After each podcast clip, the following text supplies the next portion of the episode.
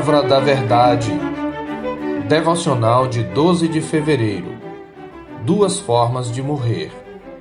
De outra feita lhes falou, dizendo: Vou retirar-me e vós me procurareis, mas perecereis no vosso pecado. Para onde eu vou, vós não podeis ir. Por isso eu vos disse que morrereis nos vossos pecados, porque se não crerdes que eu sou, morrereis nos vossos pecados. João 8, 21 e 24. A maioria de nós não gosta muito de pensar sobre a morte. Alguns até pensam que falar de morte pode atraí-la.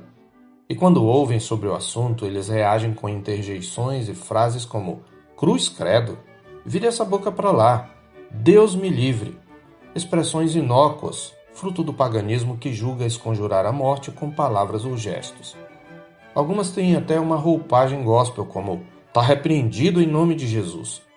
No entanto, é a mesma mentalidade pagã, muito mais ligada à magia do que à verdade do Evangelho, pois expressa a tentativa de manipular o divino ou as forças ocultas com palavras e ritos. A verdade é que a morte é um fato inevitável e ninguém sabe o dia de sua partida. Como diz a Escritura, não há nenhum homem que tenha domínio sobre o vento para o reter, nem tampouco tem ele poder sobre o dia da morte nem há tréguas nesta peleja. Eclesiastes 8, verso 8a. Nenhum de nós pode acrescentar um côvado ao curso de sua vida, como disse Jesus em Mateus 6, 27.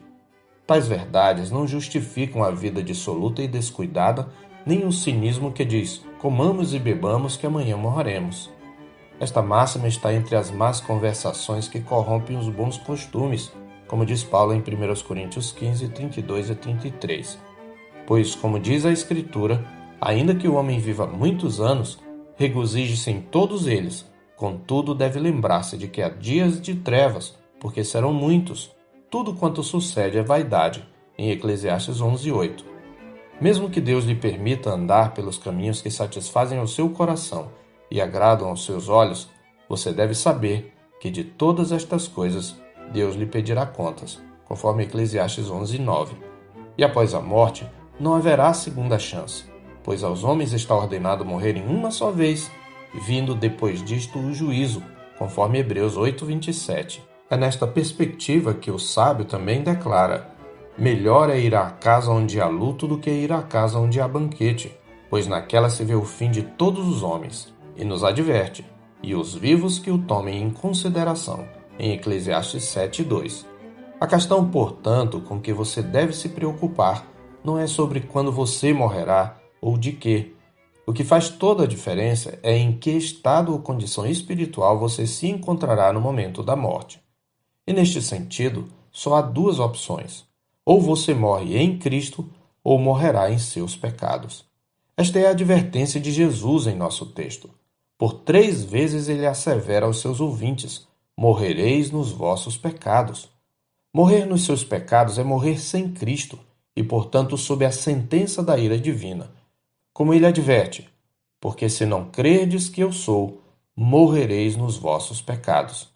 A expressão eu sou remete à passagem do chamado de Moisés em Êxodo 3,14, quando o profeta pergunta pelo nome de Deus. Assim está escrito: Disse Deus a Moisés: Eu sou o que sou. Assim dirás aos filhos de Israel: Eu sou, me enviou a vós outros.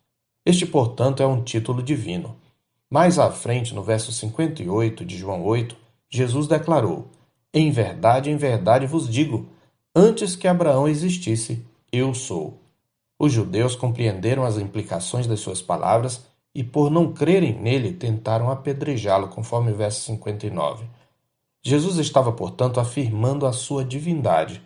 Além disso, no Evangelho de João, temos sete declarações de Jesus conhecidas como os ditos Eu Sou.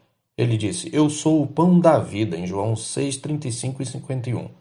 Eu sou a luz do mundo, em João 8, 12. Eu sou a porta, no capítulo 10, versos 7 e 9. Eu sou o bom pastor, no capítulo 10, verso 11. Eu sou a ressurreição e a vida, em 11, 25. Eu sou o caminho e a verdade e a vida, em 14, verso 6, e Eu sou a videira verdadeira, no capítulo 15, verso 1.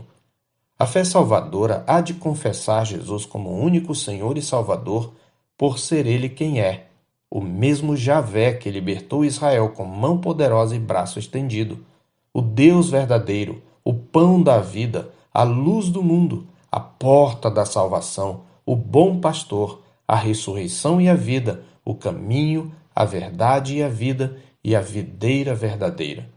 Aqueles que rejeitam esse Cristo bendito, segundo a sua dureza e coração impenitente, acumulam contra si mesmos ira para o dia da ira e da revelação do justo juízo de Deus, como adverte Paulo em Romanos 2,5. Morrerão nos seus pecados. Aqueles, porém, que de coração penitente renunciam aos seus ídolos, negam-se a si mesmos e os seguem pela fé, morrerão em Cristo. Para estes, o viver é Cristo e o morrer é lucro, pois partir é estar com Cristo, o que é incomparavelmente melhor, conforme Filipenses 1, 21 e 23b. A alma daqueles que morrem em Cristo entra no descanso de Sua presença até aquele dia quando seu corpo também será redimido, conforme a promessa do Senhor: Eu o ressuscitarei no último dia. Em João 6, 39, 40 e 44. Só há duas formas de morrer: ou você morre nos seus pecados, ou você morre em Cristo. Em que condição você se encontra? Eu sou o pastor Marcos Augusto, pastor da Terceira Igreja Presbiteriana de Boa Vista, em Roraima. Tenha um bom dia na paz do Senhor Jesus.